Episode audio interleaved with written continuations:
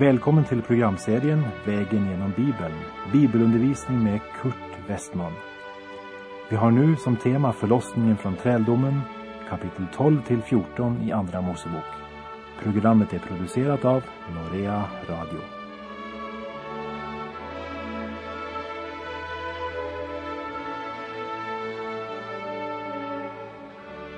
Vi avslutade förra programmet med Andra Mosebok kapitel 12 och vers 8 som sa att lammet skulle ätas tillsammans med osyrat bröd och bittra örter. Det osyrade brödet smakade inte så bra på vår tunga men det förkunnade att vår tid var begränsad.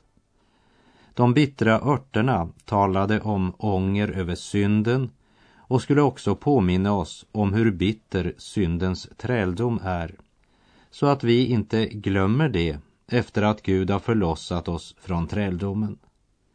Och idag består svårigheterna i att man vill gärna ha lammet, men inte osyrat bröd och inte bittra örter. Och då får man en Kristustro som är formad av våra egna tankar istället för att formas av Guds eget ord. Vi läser i Andra Mosebok kapitel 12, verserna 11 och 12. Och ni skall äta det så, ni skall vara omgjordade kring era höfter, ha era skor på era fötter och era stavar i händerna. Och ni skall äta det med hast, detta är Herrens påsk. Ty jag skall på den natten gå fram genom Egyptens land och slå allt förstfött i Egyptens land, både människor och boskap. Och över Egyptens alla gudar ska jag hålla dom. Jag är Herren. Påsk betyder ju gå förbi och Herren skall gå förbi den som har blodet.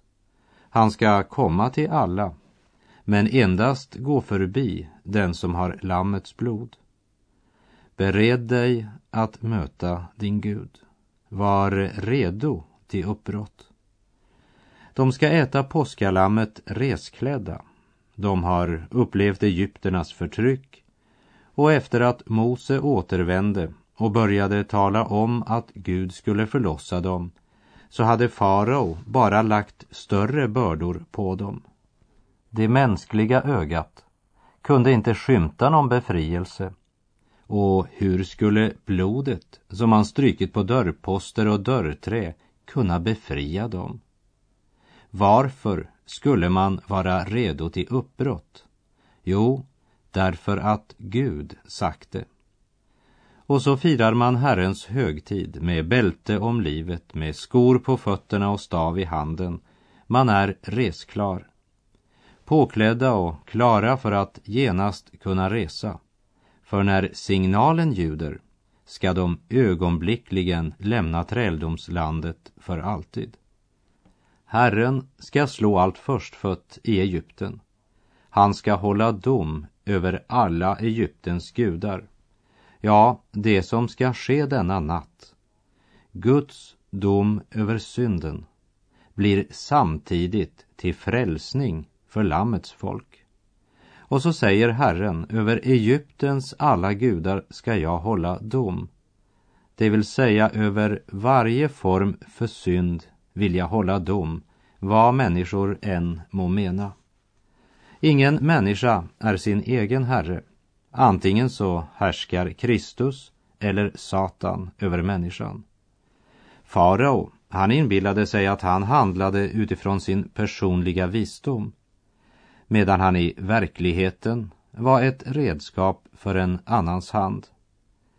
Farao, han hade bestämt sig för att motstå Guds begäran. Och när en människa motstår det gudomliga vittnesbördets ljus kommer Gud att utelämna honom till förstockelse. Det är det som Paulus talar om i Andra Thessalonikerbrevets andra kapitel, vers 10 till och med 12 de ska gå förlorade därför att de inte öppnade sina sinnen för kärleken till sanningen så att de kunde bli frälsta. Därför sänder Gud över dem en villfarelse som är så kraftig att de sätter tro till lögnen och följaktligen hemfaller åt domen. Alla dessa människor som inte velat tro sanningen utan har haft sin glädje i orättfärdigheten. De har satt sin tro till lögnen och följaktligen hemfaller det åt domen. Och nu har ögonblicket kommit då Gud ska hålla dom över alla Egyptens gudar. Och vi läser i vers 13. Och blodet ska vara ett tecken er till räddning på det hus i vilka ni är. Ty när jag ser blodet skall jag gå förbi er och ingen hemsökelse ska drabba er med fördärv när jag slår Egyptens land. Israels barn, de blev inte räddade därför att de var Abrahams säd eller därför att de gjorde sitt bästa eller för att de var ärliga eller goda människor. Gud sa, när jag ser blodet ska jag gå förbi er. Israels barn skulle inte springa ut på natten och se på blodet. De skulle ha tillit och tro på blodet. Genom att lammet blev slaktat blev det gjort försoning för deras synder. Det är Guds verk. Men genom bestrykelsen av blodet på dörrposterna och på dörrträet blev det bevisat att man tagit sin tillflykt till blodet. Och det var människans ansvar. Blodet var inget mystiskt, övernaturligt tecken. Men denna sanning går som en röd tråd genom hela Bibeln, att utan att blod utgjutes givs ingen förlåtelse från synden. Guds heliga krav säger, den som har syndat ska dö. Vi har alla denna dödsdom hängande över oss. Men i sin gränslösa nåd och visdom och kärlek gav Gud en ställföreträdare att straffas i vårt ställe, att dö för våra synder. Helt till Kristus kom var det ett lamm, men så kom Jesus, Guds lamm, som borttar, försonar världens synder, som döparen Johannes vittnar. Om du mottar Jesus som din personliga frälsare räddas du ifrån den dom som du hade förtjänat.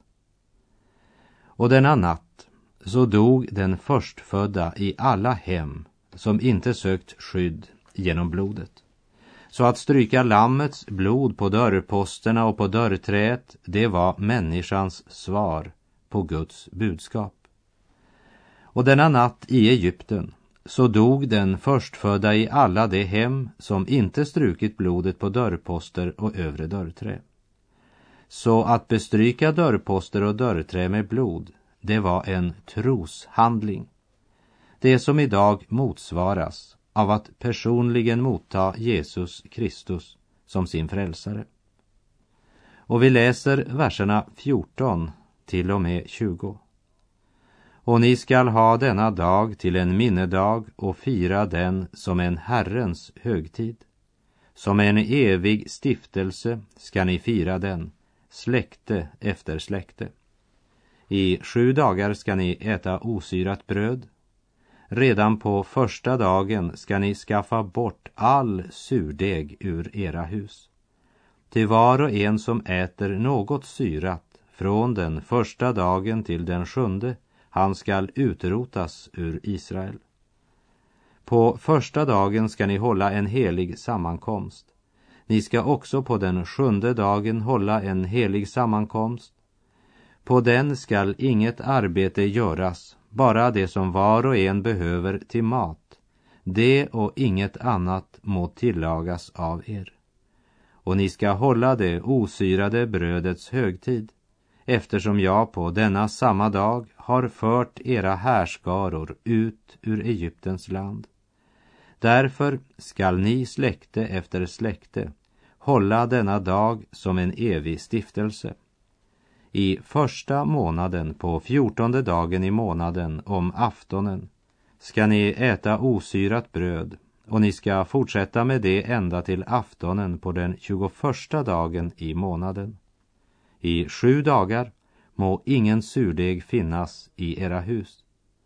Till var och en som äter något syrligt, han ska utrotas ur Israels menighet, vare sig han är främling eller inföding i landet. Inget syrligt ska ni äta. Var ni än är bosatta skall ni äta osyrat bröd. Osyrat, eh, syrat eller surdeg, det är nämnt åtta gånger i verserna 15 till 20. Surdegen står för en ond princip. Det representerar ondskan i all dess aggression. I Matteus trettonde kapitel är det en liknelse om en kvinna som gömde surdeg i tre skeppor mjöl.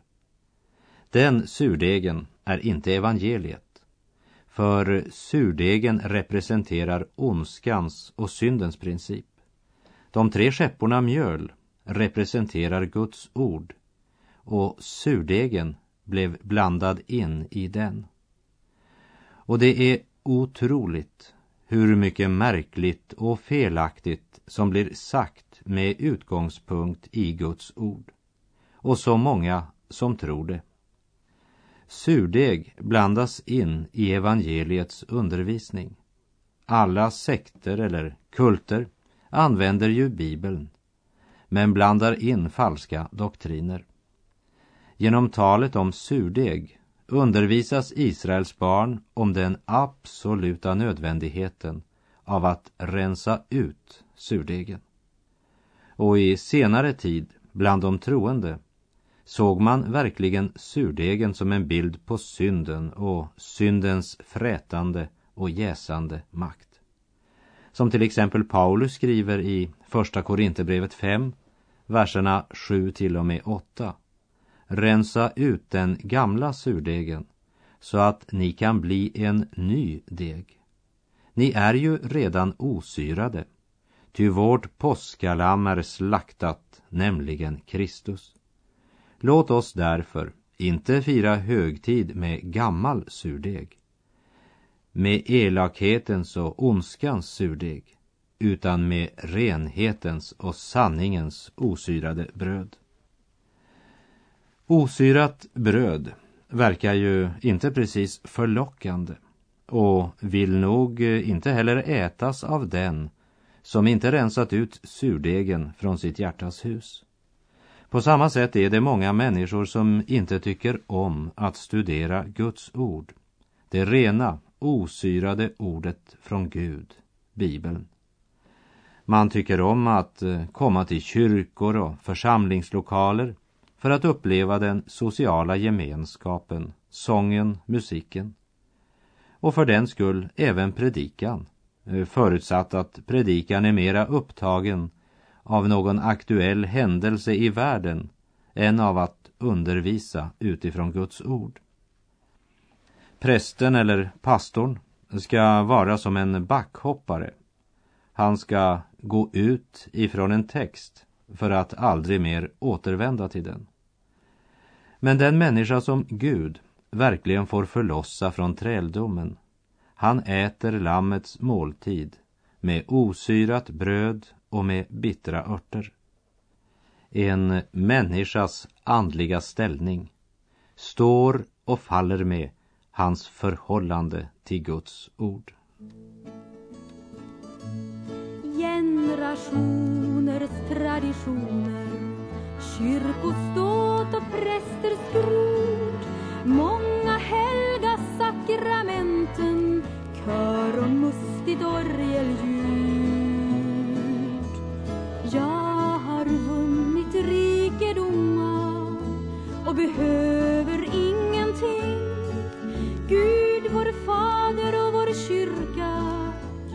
trygg med dessa ting.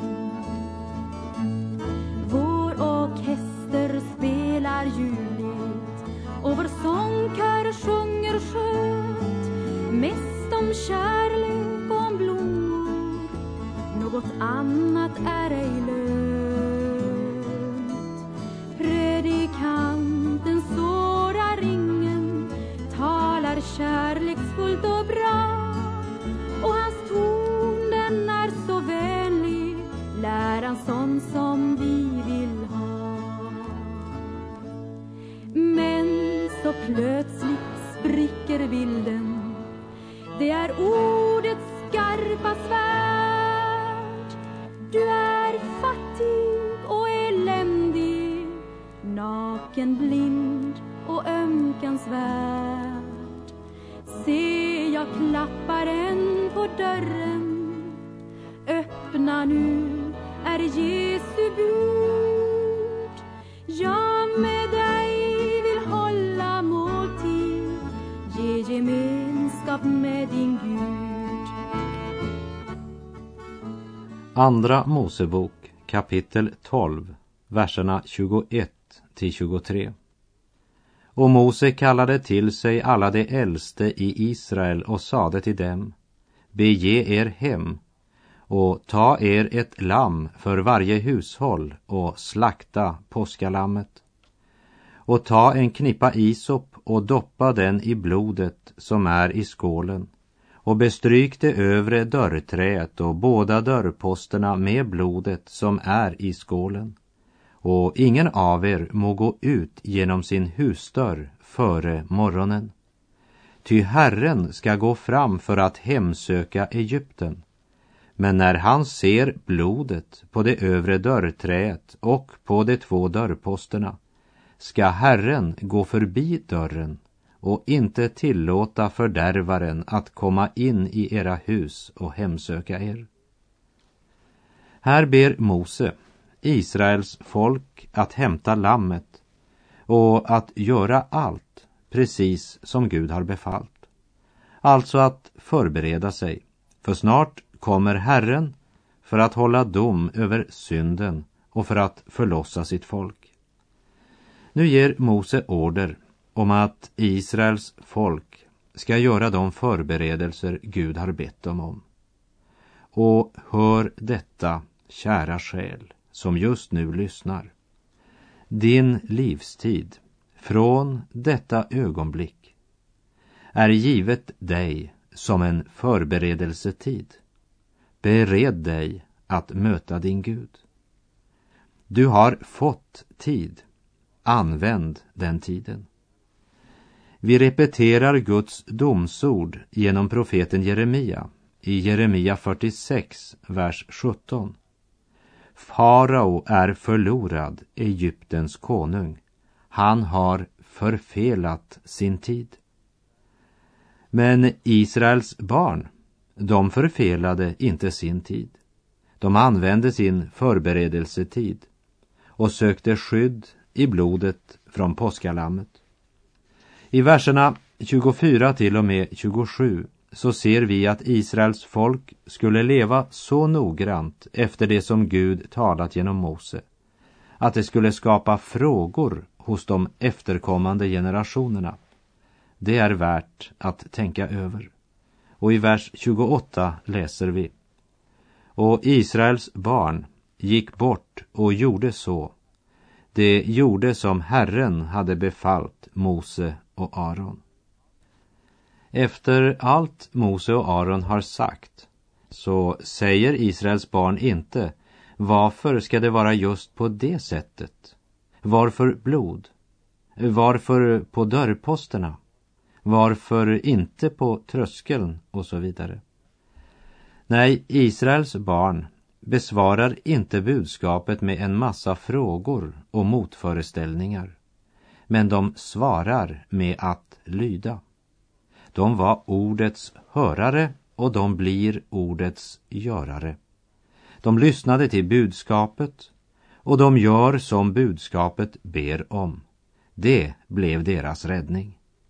För när domen gick var det för sent att söka tillflykt i blodet.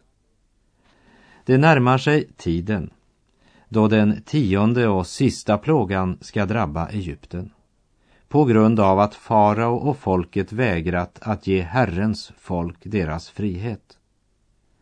Landet Gosen hade undgått de tre sista plågorna men kunde inte undgå denna om de inte hade strykit blod på dörrposter och dörrträ. Vem som helst av egypterna kunde ha följt Israels barns exempel och slaktat ett lamm strukit blod på sina dörrposter i tro till det Gud hade sagt angående blodet och därmed också fått uppleva att Herren hade skonat den förstfödda i det huset. Många kommer att bli överraskade en dag när de inser att Herren Jesus kommer inte att fråga vilket kyrkosamfund eller vilken församling de tillhörde. Men endast om förberedelsetiden var använd till att söka tillflykt i Lammets blod. Och vi läser ifrån Andra Mosebok kapitel 12, verserna 29 och 30. Och vid midnattstid slog Herren allt förstfött i Egyptens land, från den förstfödde hos farao som satt på tronen, ända till den förstfödde hos fången som satt i fängelset. Likaså allt förstfött bland boskapen. Då steg farao upp om natten tillsammans med alla sina tjänare och alla egyptier, och ett stort klagorop höjdes i Egypten. Ty inget hus fanns där inte någon död låg. Det går som Gud har sagt. Och inte ens fången i fängelset slapp undan. Det vill säga, lidanden här i tiden ger inga fördelar inför evigheten. Det enda som kan rädda det är Lammets blod. Det framgår tydligt av dessa verser. Och vi läser verserna 31 och 32. Och han kallade Mose och Aron till sig om natten och sade Stå upp och dra ut från mitt folk, ni själva och Israels barn och gå bort och håll gudstjänst åt Herren som ni har begärt. Ta också era får och era kreatur som ni har begärt och gå iväg och välsigna därvid mig. Steg för steg har Herren försökt att få farao att släppa Israel. Och han började med att förvandla Arons stav till en krokodil eller orm, som det står i en översättning. Faraos hjärta har inte förändrat sig, som vi senare ska se. Men nu är han så hårt trängd av syndens följder att han måste släppa Israels barn.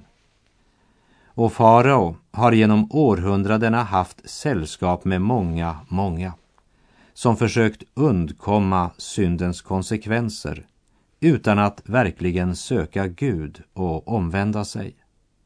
Man söker inte Gud, man söker bara hjälp. Och vi läser i vers 33.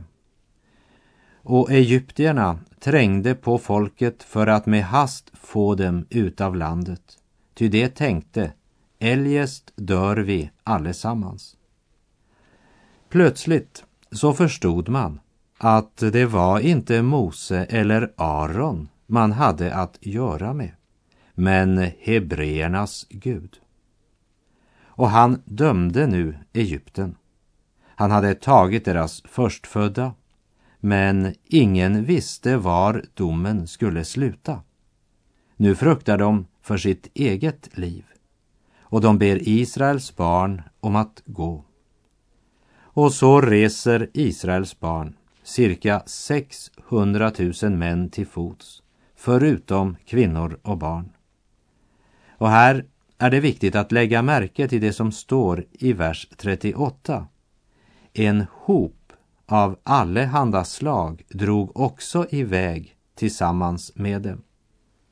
Så det är tydligt att alla som tog sin tillflykt till blodet fick uppleva undret att mordängeln gick förbi. Och dessa som under många år levt i Israelfolkets närhet och som hört budskapet och inte minst sett de många under Herren gjort när han uppfyllde vad han sagt. Många av dessa, de gör nu sällskap med Israels barn när de vandrar från Egypten. Man valde att göra sällskap med Guds enkla vandringsmän. Och vi läser i vers 39. och av degen som de hade fört med sig ur Egypten bakade de osyrade kakor. Ty den hade inte blivit syrad. Det hade ju drivits ut ur Egypten utan att få dröja. Inte heller hade de kunnat tillaga någon reskost åt sig. Här möter vi den fruktan som bär frukt till evigt liv. Rädslan för att bli kvar i Egypten, den var så stor att då fick hellre brödet smaka lite sämre. För nu var det något som var viktigare för dem än att få det de själva hade mest lust till. Syrat bröd kunde man så gärna offra. Bara man fick komma ut ur Egypten, komma ut ur det gamla livet, kosta vad det kosta ville. Och genom det osyrade brödet ska Gud göra deras nöd på resan så stor att man skulle avvänjas från köttgrytorna som fanns i Egypten och få smaken förvandlad så att de skulle få behov för Guds bröd från himmelen.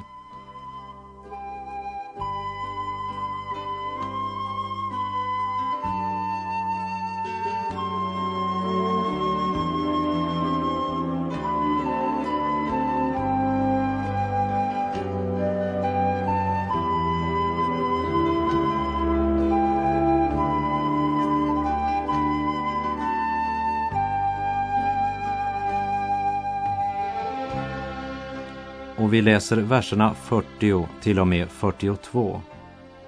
Men den tid Israels barn hade bott i Egypten var 430 år.